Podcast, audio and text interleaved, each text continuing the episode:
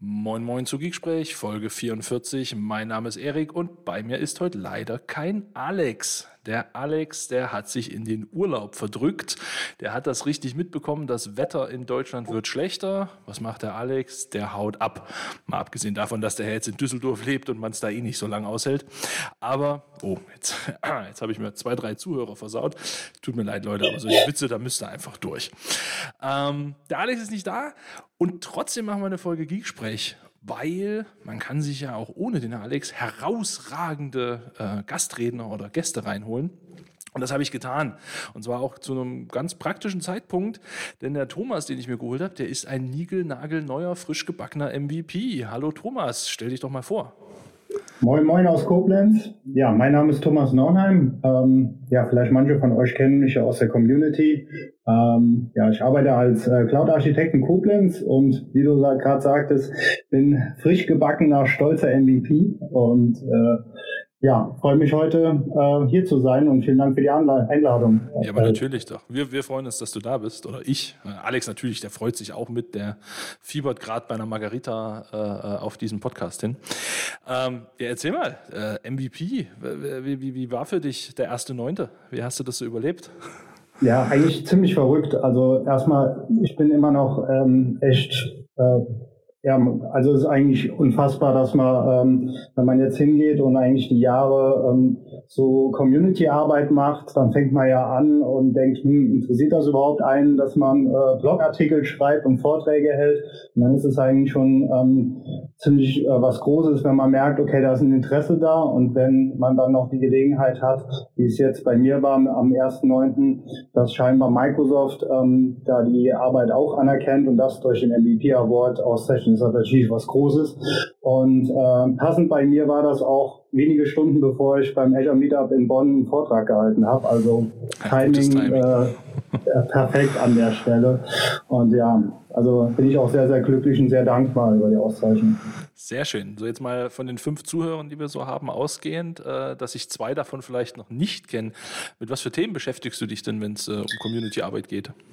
Ja, also ich habe in den letzten Jahren ähm, versucht, so ein bisschen den Fokus auf Azure Active Directory zu ähm, setzen, so ein bisschen das Thema Security darum.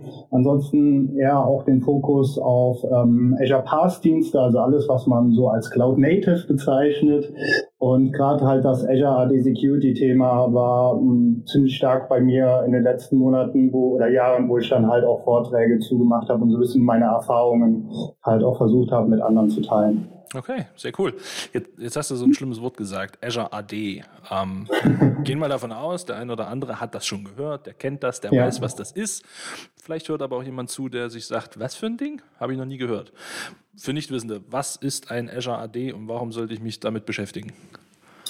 Also ich glaube, wenn man versucht, das in einem Satz ähm, ganz allgemein auszudrücken, ist eigentlich Azure AD ähm, die cloudbasierte Plattform von Microsoft fürs Identitäts- und Zukunftsmanagement. Klingt jetzt erstmal sehr allgemein. Manche haben vielleicht eine, ja, ja, man hört die Frage ja öfters. Aber ähm, nein, also früher hätten vielleicht manche gesagt, irgendwie Active Directory kennen wir ja noch von der äh, klassischen äh, On-Premises-Welt. Äh, manche hätten auch früher gesagt, hier Active Directory in der Cloud ist das. Aber wenn man sich das anschaut, dann ist heutzutage so ein Azure AD ja doch weitaus mehr und auch komplett anders äh, konzeptionell unterwegs. Also ich sag mal, das Active Directory mit Sachen wie LDAP, Kerberos, ähm, das ist ja so Features oder Protokolle, die wir ja beim Azure AD nicht haben. Sagt, wer jetzt ähm, eher Bock hat, irgendwie so ein Active Directory in der Cloud aufzubauen, der wird mit einem Azure Active Directory Domain Services, da sind wieder die tollen äh, Namens- und Produktbezeichnungen an der Stelle.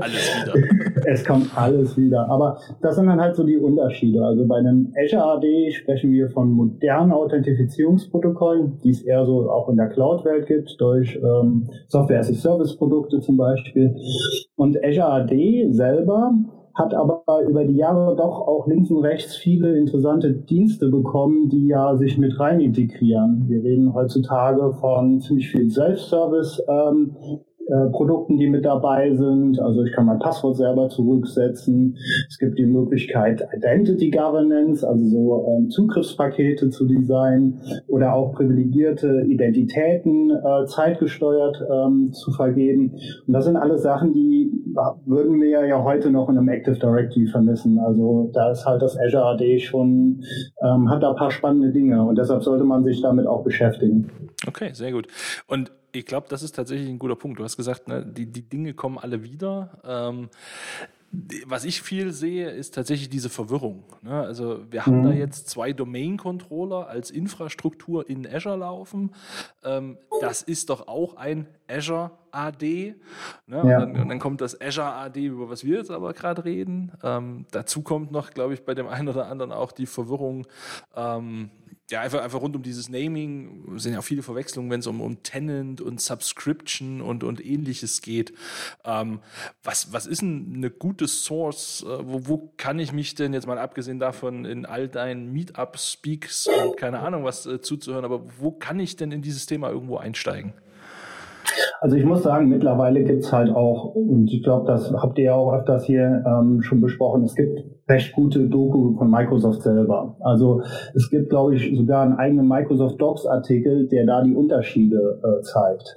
Ähm, aber ich glaube, prinzipiell ist es ganz wichtig, sich erstmal überhaupt der Unterschiede bewusst zu werden. Also gerade viele, ich sag mal, die aus der aus der Active Directory klassischen Welt kommen, die ihre Forests, ihre ähm, ihre Domain, ihre UUs haben. Trusts, das gleiche ist, oder? ja, das, das ist ja Traumthema, Trusts. Domain Trust kommt aber auch wieder. Wir haben ja sowas wie Federation Trusts, wir haben ähm, äh, Organisationseinheiten, also Organizational Units in, in Active Directory gehabt. Jetzt haben wir in Azure AD diese Administrative Units, die äh, scheinbar ja irgendwie verwandt sind, zumindest von den, äh, von den Bezeichnungen. Mhm. Und ich glaube, man muss sich halt frühzeitig wirklich von diesen Begriffen da aufpassen, damit man keine False Friends da hat und meint, äh, okay, äh, das, das ist ja das gleiche wie früher.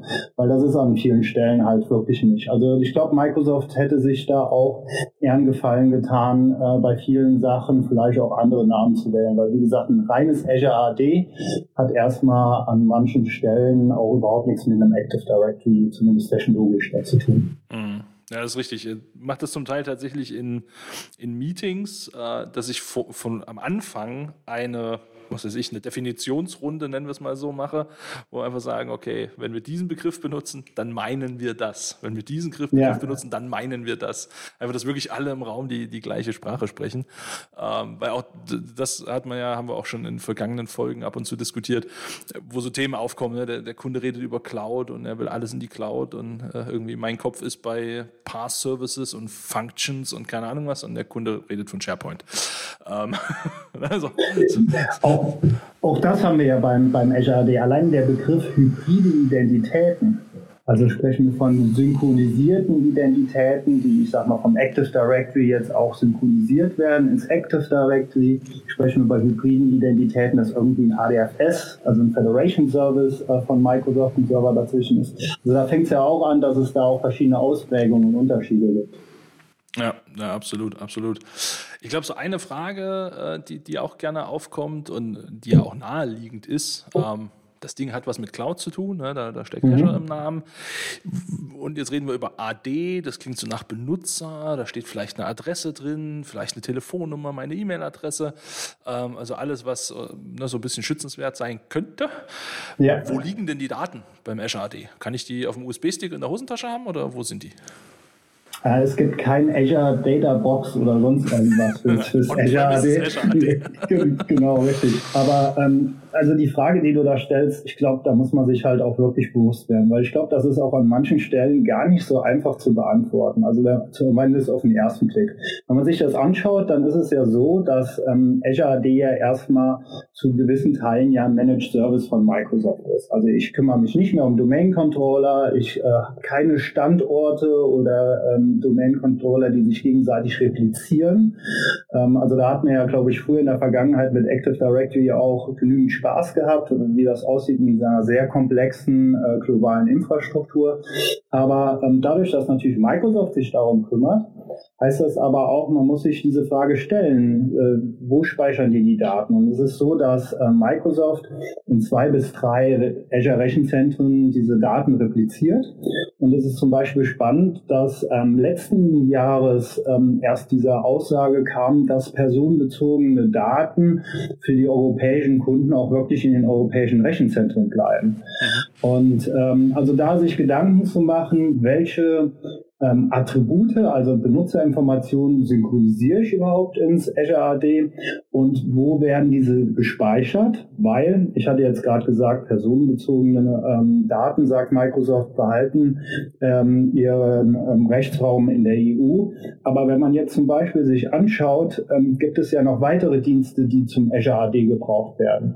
Wie zum Beispiel für die Mehrfaktor-Authentifizierung nutzt Microsoft ähm, weltweit äh, globale Anbieter, um diese SMS oder Anrufe zuzustellen. Mhm.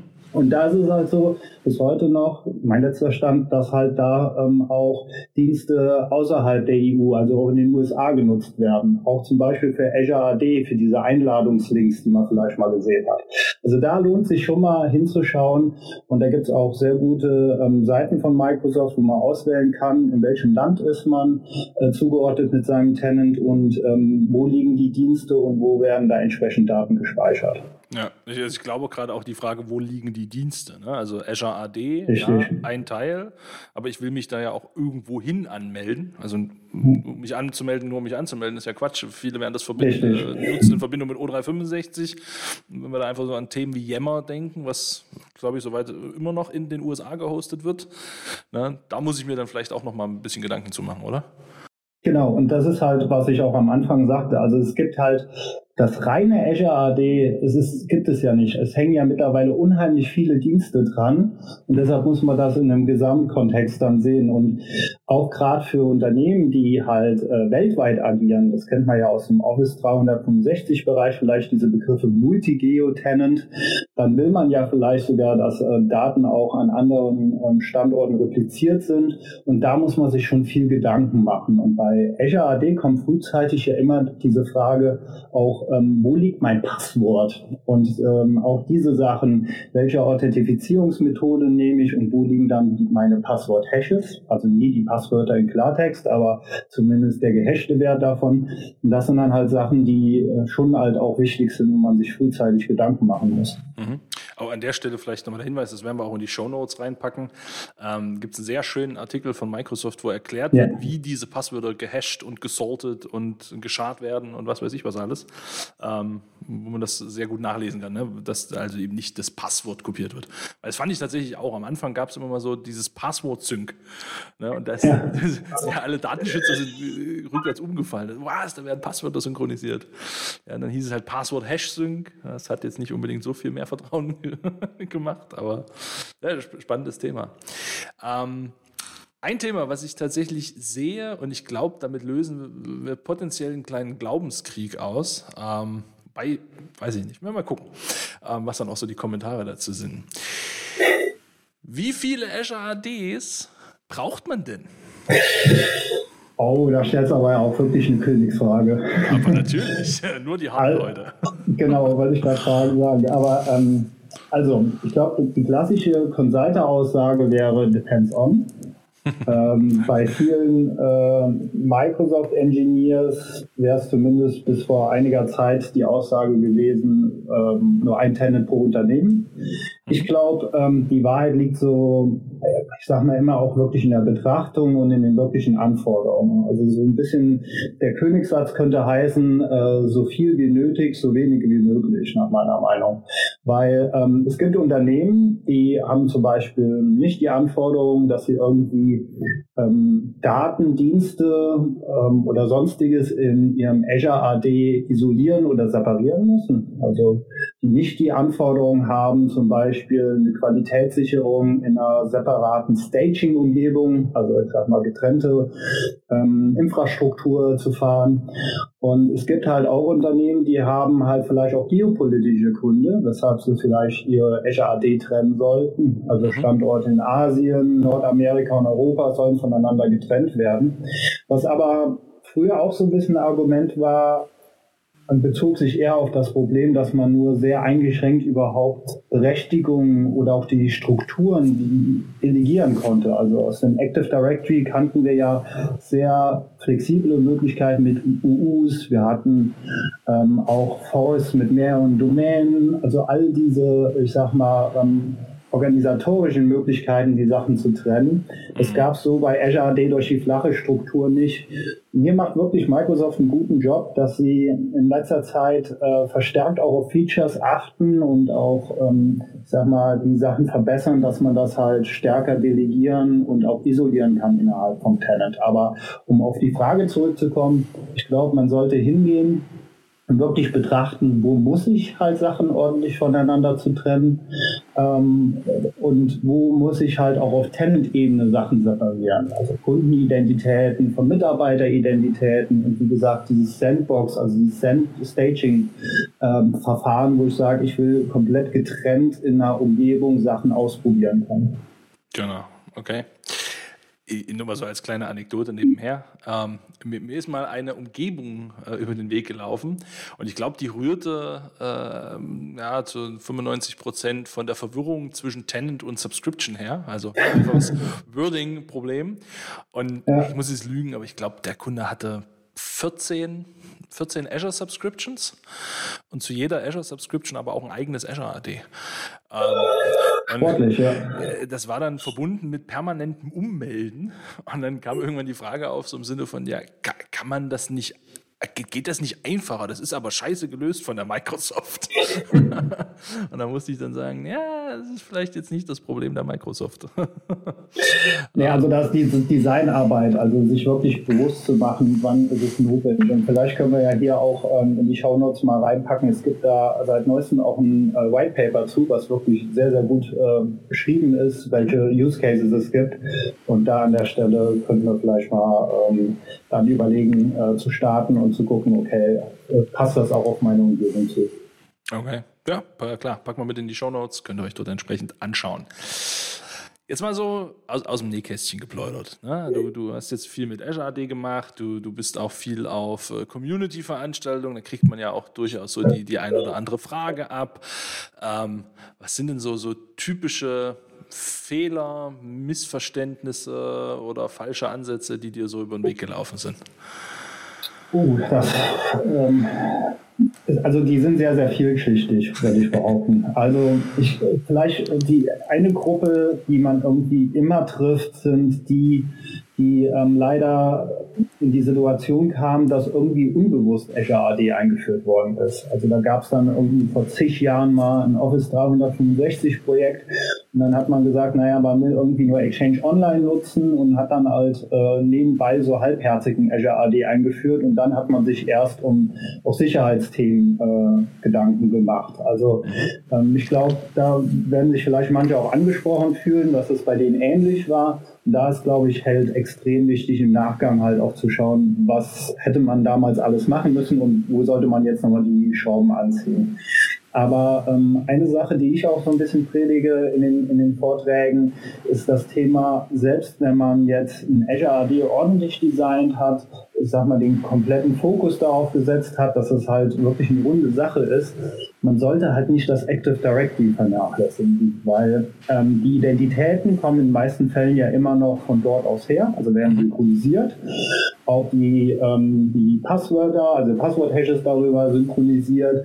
Und man kann halt, ähm, wenn ein Eingreifer sich überlegt, wo er jetzt die Identität äh, kompromittieren kann, dann ist halt so ein vernachlässigtes Active Directory natürlich auch ein willkommenes Angriffsziel. Und deshalb nie ähm, an der Stelle äh, dran, äh, vergessen, dass man ein Azure AD und ein Active Directory ähm, gleichzeitig betrachten sollte. Und ich sag mal, gerade in der hybriden Infrastruktur das nicht vernachlässigen sollte. Ich glaube, das ist, ähm, das ist auch sehr, sehr wichtig und das wird an vielen Stellen gerne auch unterschätzt. Also blicken dann alle in die, in die neue, schöne Welt und genau, richtig. Äh, ne, den Blick zurück, den, den wagt man vielleicht gar nicht mehr. Und vielleicht ergänzend zu sagen, ich man kann ja auch hingehen und sagen, okay, ähm, jetzt gehen wir in die neue Welt, dann darf man aber auch nicht vergessen, ich sag mal, die alte Welt abzubauen. Also ich sag, solange man halt hybrid unterwegs ist, ähm, hat man auch die Verantwortung, beide Seiten ähm, halt sich darum zu kümmern. Ja. Jetzt mal so betrachtet, das hast du schön gesagt, ne? mal die alte Welt abbauen.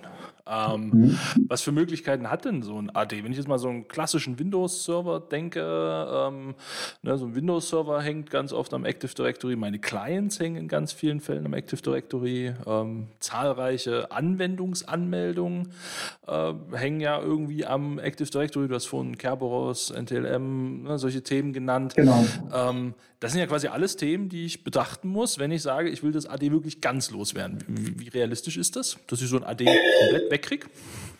Das, das, das hängt ja schon von vielen Sachen halt ab. Also ähm, das Problem ist ja auch in vielen Unternehmen, dass man ja immer diese verschiedenen Anwendungen kennt, die halt, äh, da ist man froh schon überhaupt, wenn die Kerberos unterstützen. Also wo halt wirklich, ich sag mal, mit moderner Authentifizierung ist noch nicht mal hier SAML oder OpenID Connect gemeint, sondern da wäre man froh, wenn die halt wirklich Kerberos unterstützen würden. Deshalb, ich, ja. Ich habe letztens so einen schönen Spruch gehört. die Frage war, haben Sie Single Sign-On? Ja, natürlich. Sie können sich bei jeder Anwendung einzeln anmelden anmelden. Ja, ich glaube, der hat jeder irgendwie schon mal gehört. Ja, das den ist ja letztens leider wieder frisch bekommen und den fand ich sehr gut.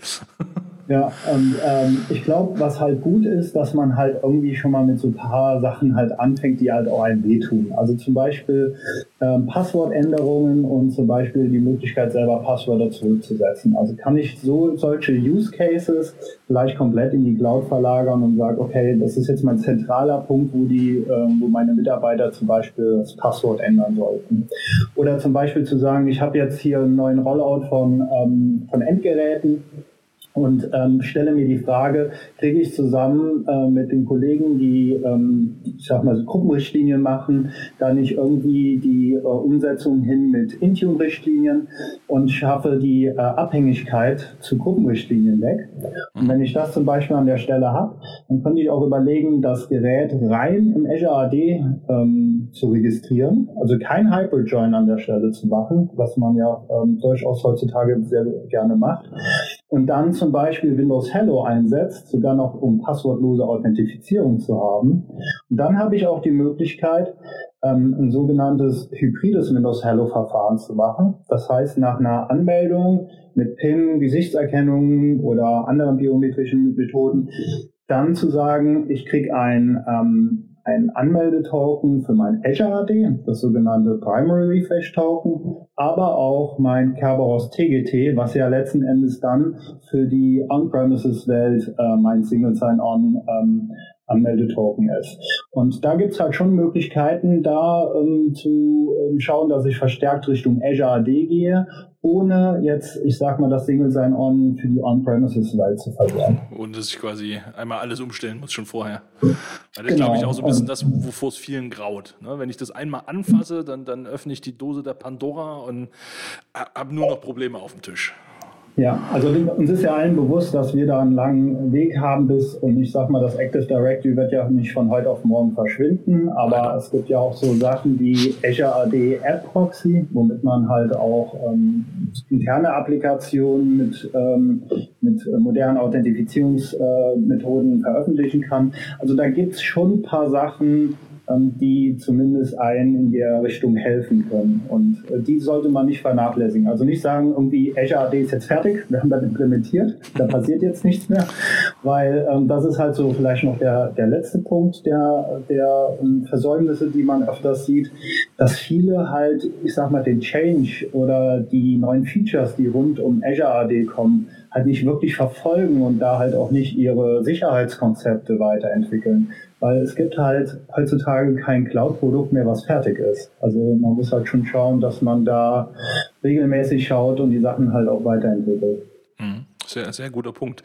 Und ich glaube, also ein Punkt hat mir noch gefehlt beim Thema typische Fehler, ähm, weil du vorhin so das Thema Security angeschnitten hast und da wollen mhm. wir uns so ein bisschen hinbewegen jeder ist Global Admin oder zu viele sind Global Admin. Ähm, ja.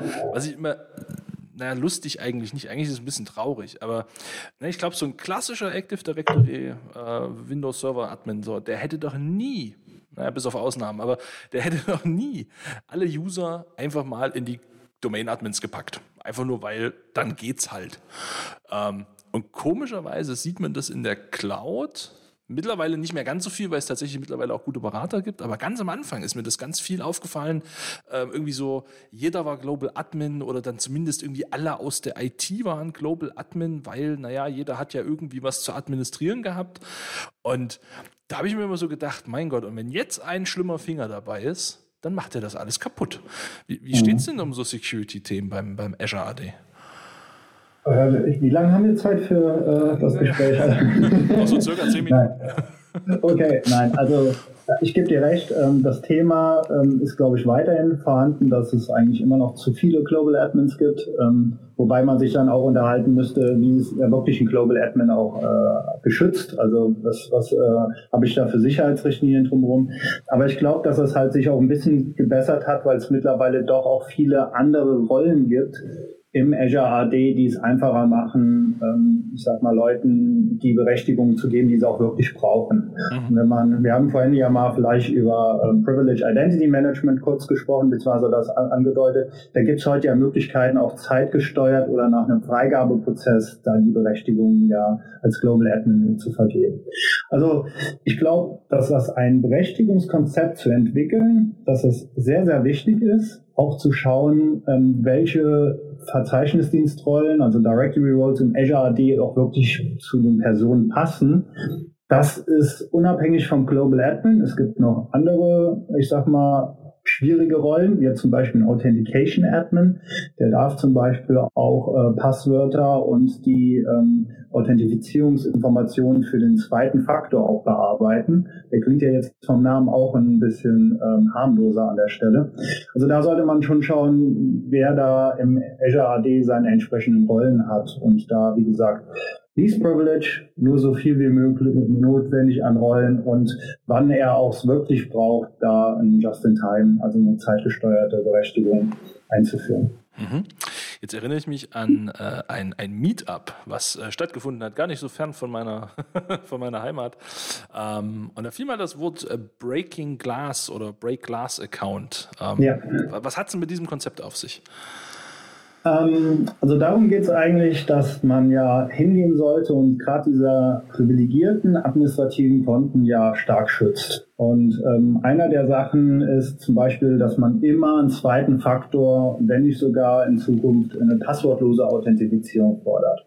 Und umso mehr ich natürlich so Härtungsmaßnahmen ähm, äh, hochfahre, umso höher ist die Wahrscheinlichkeit, dass ich mich vielleicht auch irgendwann mal ausschließe. Also selber nicht mehr an mein Azure AD rankomme.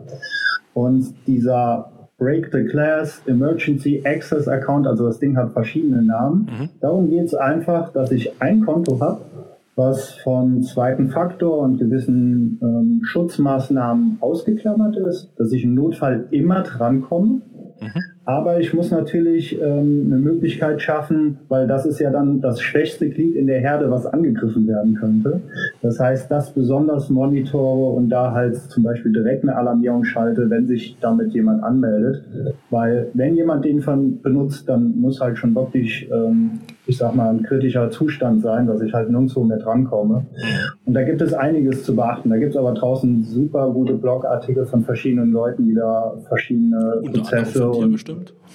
Auch von Gregor Reimling. Ähm, also es gibt, es gibt da halt ähm, sehr, sehr breite ähm, Beschreibungen von vielen Leuten, weil da gibt es halt auch verschiedene Wege, wie man mit diesem Konto umgehen kann. Manche sagen zum Beispiel mittlerweile, dass man äh, Fido 2, also so passwortlose Authentifizierung dafür nutzen kann. Ähm, manche nutzen Service Principle, also eher so technische Dienstkonten. Also da gibt es halt sehr interessante Ansätze draußen. Okay, aber ich glaube, äh, bei einem sind wir uns sicher, niemals einfach auf ein Post-it und unter den Tisch kleben. Ne? Nee, das, ist das ist auch nicht so ein Standard. Also Admin-Ad-Name sollte man vielleicht auch nicht nehmen, weil so Passwort-Spray-Attacken, also dass jemand versucht dann. Ja, da kann man kreativer werden. Admin-Ad und Passwort 123, oder? Das ist doch ja, eigentlich der Standard. Ja. Weil du musst ja in so einer, in so einer, Notsituation musst du dich ja auch erinnern können, wie du das Passwort vergeben hast. Von daher. Ne, das stimmt. Das ist schon besser auch. Abwägen von allen Möglichkeiten, ja. sehr schön, sehr schön. Ähm, was gibt es denn, jetzt mal so, du hast ja vorhin gesagt, ne, so Azure AD alleine ist ja nichts. Aber es geht ja auch um die Services, die so drumherum äh, sich drehen. Was ist denn so das heißeste Feature? Vielleicht das muss jetzt nicht das aktuellste sein, aber irgendwie so das Feature, wo du sagst, boah, das finde ich cool. Da spiele ich gern mit dran rum, da, keine Ahnung, habe ich Interesse dran. Irgendwie so ein Traum-Lieblingsfeature. Ja. Also ich muss ja sagen, dass ähm, einer so der Sachen, womit ich mich in letzter Zeit beschäftigt habe und ähm, ich denke, dass das auch unheimlich Potenzial hat, auch für die Leute, die draußen Azure AD ähm, betreiben oder sich damit beschäftigen, ist das ganze Monitoring-Thema also Security Monitoring. Ähm, ich sag mal Azure Sentinel ähm, oder jetzt auch äh, Microsoft Cloud App Security, MCAS, das sind schon sehr, sehr spannende Dinge, weil ich auch das Gefühl habe, dass draußen weiterhin äh, gerade das Security Monitoring im Identity-Bereich ähm, vernachlässigt wird. Dass man da halt nicht unbedingt so die Zeit ähm, investiert, da mal zu schauen, was da eigentlich bei sich im Tenant los ist, also durch äh, die Logs durchzukämpfen und da ist es halt besonders spannend, weil wir ja zwei Welten haben. Also wir haben ja einmal die äh, Authentifizierung in Azure AD, aber auch gleichzeitig wieder diese alte Welt mit dem oder diese traditionelle Welt mit Active Directory, ähm, wo ich halt gesagt habe, da wird gern auch mal vernachlässigt und da die Sachen mal zu in eine Correlation zu bringen, also äh, ich sag mal Events miteinander ähm, in Beziehung zu bringen und dann halt über die verschiedenen Dienste, die auch im Azure AD integriert sind das ist schon eine spannende Geschichte nach meiner Meinung. Da sollte man mal schauen, ähm, was man da auch für sich äh, für Lösungen findet. Ja, und ich glaube, das ist ein, ein, ganz wichtiger Punkt. Äh, an, an, vielen Stellen wird ja immer geworben mit ne, Security Built-in und äh, weil ja, wir sind die Cloud und wir sind total toll. Ja, aber halt auch immer nur so weit, wie es auch konfiguriert wird. Also ja, es gibt ja, zig Security-Features. Wenn ich aber nicht das Häkchen setze, dass ich das auch haben will oder ich keine Policy definiere, ne, das ist so, keine Ahnung, wie ein Spam-Filter. Also du kannst halt toll sagen, äh, wir, wir können Spam filtern, aber wenn du halt nichts steuerst, dann filtert halt auch nichts. Ne? Das ist, ich, so und vor allen Dingen, man muss halt auch mal für sich entscheiden, dass man gewisse Sachen auch mal durchspielt und testet. Also man sagt ja immer, äh, ja, ist ja alles, wie du auch sagtest, alles secure und ich habe hier die teuerste Lizenz mir gekauft und da ist ja diese ganzen Sachen dabei. Aber ist es richtig aktiviert, eingerichtet und wie reagiert es auch in meiner Umgebung und bekomme ich dann auch was davon mit? Weil wir wissen, dass ja Microsoft gerne in der Breite verschiedene Portale hat und ich glaube, niemand guckt in diese sechs, sieben verschiedene Portale rein. Ja. Und da ist es halt auch wichtig, dass man da einen Weg findet, wie man die Sachen ähm, ordentlich im Blick behält. Hm. Wenn am Ende die Notification nicht ankommt, ne, dann kannst du gemacht haben, was du willst. Da sind wir beim Thema auch Automatisierung. Also schön ist ja auch die Erkennung, aber Samstagabend ähm, sollte in, Hoffnung, in, der Hoffnung dann auch irgendwas automatisiert äh, anspringen, weil da steht keiner für auf. Ne? Nicht? Ich dachte, das ist so das Doch, Hobby. Bestimmt. bestimmt. Also es gibt, es gibt auch Leute, die am äh, Wochenends dafür ja auch ähm, entsprechend ähm, ja, im Einsatz sind, aber ich glaube, die ähm, würden sich über eine Automatisierung und zu erfahren, dass es behebt, also es proaktiv oder reaktiv gelöst worden ist, ist halt auch entspannter als ähm, das andere Szenario. Das stimmt, das stimmt. Thomas, jetzt wird sich gleich rausstellen, ob du unseren Podcast tatsächlich kennst oder ob nicht. Ähm, und zwar nicht, weil es ein Quiz gibt, sondern weil es die Abschlussfrage gibt und äh, der muss sich jeder stellen. Wenn du einen magischen Wunsch hättest zum Thema Azure AD und Security rund um dieses Thema, was wäre dein magischer Wunsch? Da bin ich froh, dass ich euren Podcast kenne. Wir haben schon Leute, die waren dann sehr sprachlos. Da mussten wir drei Sekunden rausschneiden, weil die Leute sonst gedacht hätten, der Podcast ist gleich zu Ende. Nein, alles, alles gut. Also ich, ich, ich wusste, dass äh, mich die Frage erwartet. Ähm, ich hatte die Hoffnung, dass, dass ich die auch auf nicht technische Sachen beziehen darf, weil ich glaube, draußen in der Welt gibt es momentan genug Probleme, die jetzt, äh, die jetzt auch ein Magic Wish oder ähm, halt auch ähm, Wunsch äh, wert wären. Nein, aber bleiben wir mal bei dem Technischen. Ähm, also ich finde, wie wahrscheinlich viele draußen auch, ähm, das Thema Passwörter sehr ätzend. Mhm. Und wir kriegen ja viel mit, dass da ja ähm, verschiedene Initiativen gibt, vor allen Dingen rund um äh, Fido 2, also diese ganze passwortlose Authentifizierungssachen, wo alle großen, egal ob Microsoft, Google oder Apple dabei sind. Und ich würde mir wünschen in Zukunft, dass es immer mehr solche ähm, Initiativen gibt, wo Hersteller übergreifend, aber auch egal, welche Plattform nachher der User verwendet, es solche, ähm, ich sag mal, lösungsorientierte Bestrebungen gibt. Weil ich sag mal gerade, diese Passwortgeschichte, das ist halt ein ähm, großes Problem in der IT-Sicherheit aktuell. Und wenn, äh, ich glaube, draußen hat auch jeder wahrscheinlich von seiner Bank irgendeine ähm, PSD2-kompatible beziehungsweise diese Freigabe-Apps für die zweite Faktor auch drauf. Mhm. Und da sollten einfach ähm, Lösungen geben, wo die Leute halt, ähm, sag mal, einfach passwortlos arbeiten können und wirkliche, das andere mit den Passwörtern wissen wir, das ist halt echt ein Problem. Und da würde ich mir wünschen, dass es verstärkt halt, also Möglichkeiten gibt, so Sachen halt ganz einheitlich zu lösen.